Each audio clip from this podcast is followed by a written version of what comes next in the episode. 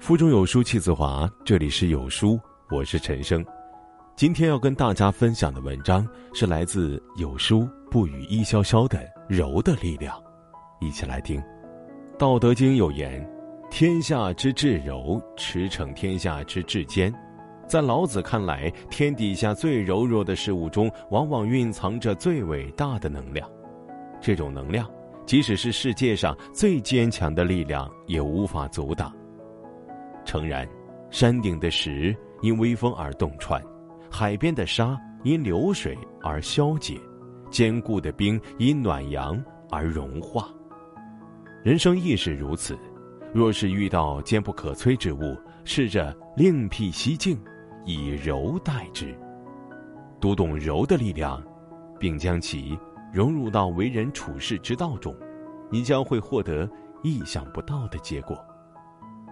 真正的柔，使人折服。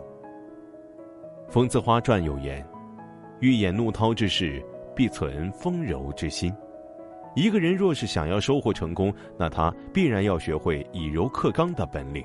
正所谓“他强任他强，清风拂山岗”。面对强大的力量，我们应该尽可能避免与其正面交锋。以卵击石的道理告诉我们：以刚克刚，必然两败俱伤。以柔制刚，方为上上之选。春秋末年，郑国宰相子产就采用了以柔克刚的治国方法。在当时，郑国还有一个小国，国力非常薄弱，因此要想在大国林立的局势当中求得生存，增强国家实力，刻不容缓。对于增强国力的方法，子产主张振兴农业，另外还要实行新的税收。以确保军事供给充足。在征税刚刚开始实行时，许多百姓抱有怨言，甚至有人扬言要除掉子产。与此同时，还有不少朝臣站出来反对新政。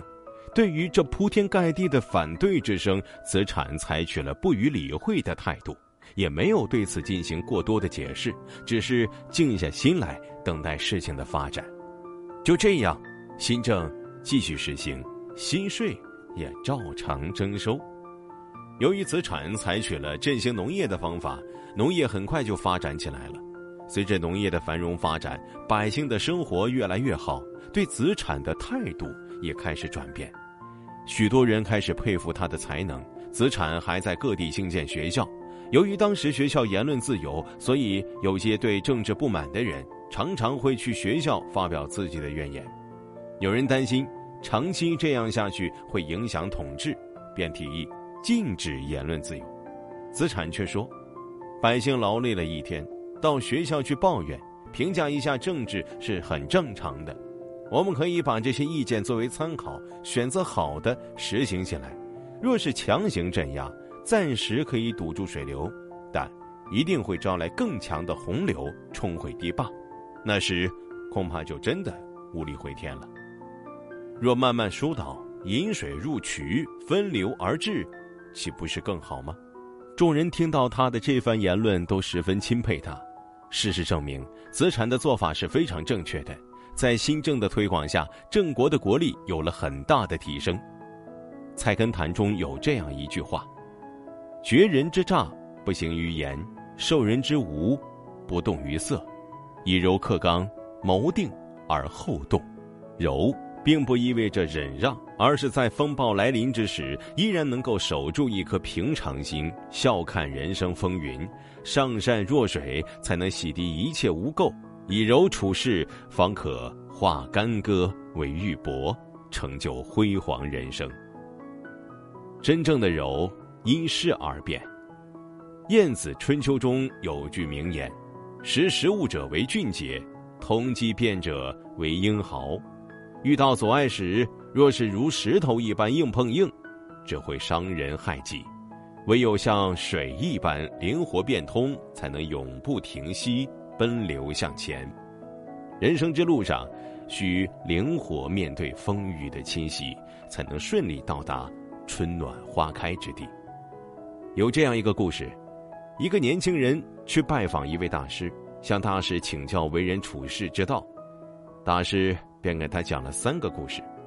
第一个故事中，有两个身强力壮的年轻人，二人一巧一愚，两人奉命在一块土地上挖井找水，很快便都挖了数米深，却都丝毫没有出水的迹象。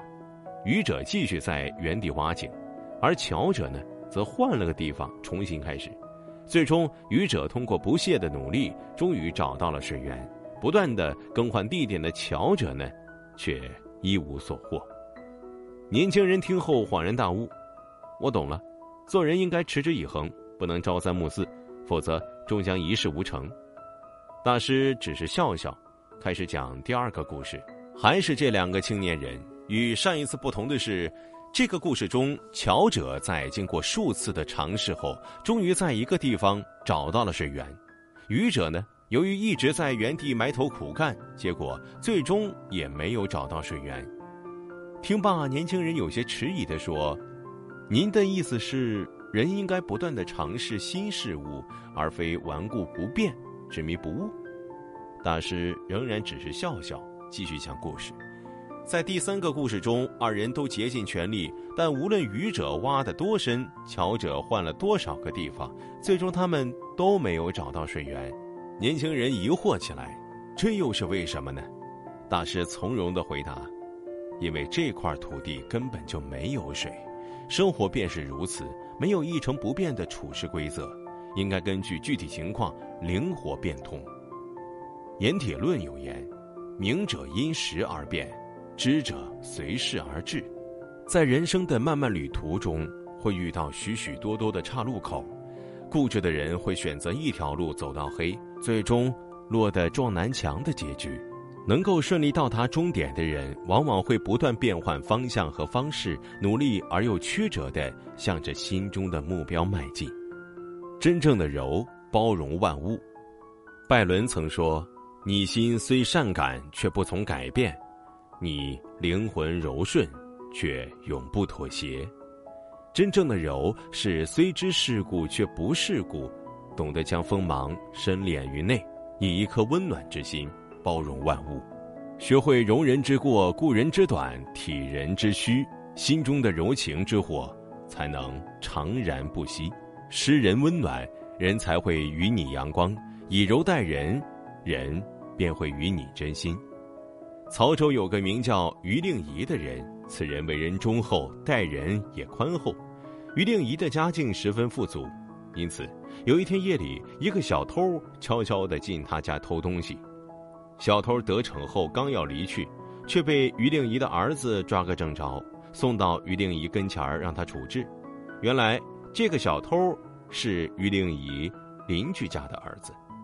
于令仪对他说：“你平时很少有什么过错。”现如今，为何要做贼呢？小偷无奈的回答道：“我是走投无路才来偷东西呀。”听完此话，于令仪便问他想要些什么。小偷说：“我只要十千钱，便足够吃穿的了。”于令仪便按他的要求给了十千钱。小偷刚要离去时，于令仪又把他叫回来。小偷吓坏了。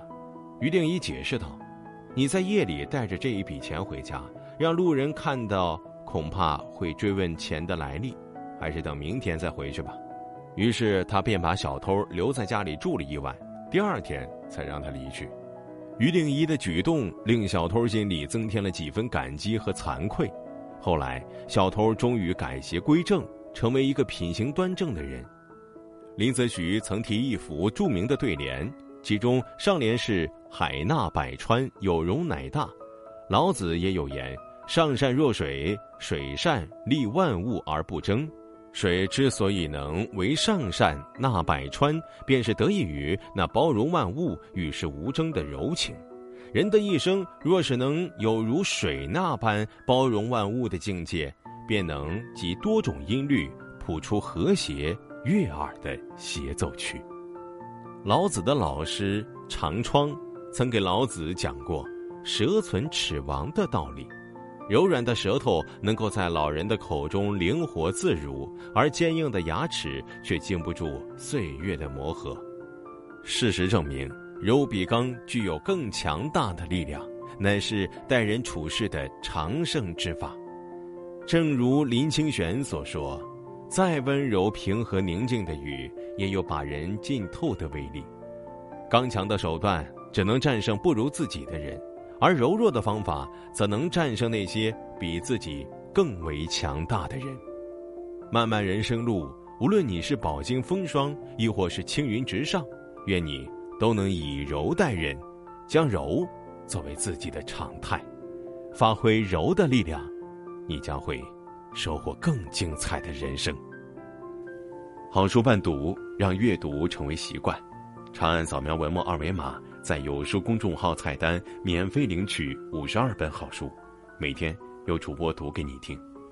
我是主播陈生，在美丽的金华为你送去问候。如果你喜欢这篇文章，走之前记得在文章末尾给有书君点个再看，或者把喜欢的文章分享到朋友圈。明天同一时间。我们不见不散。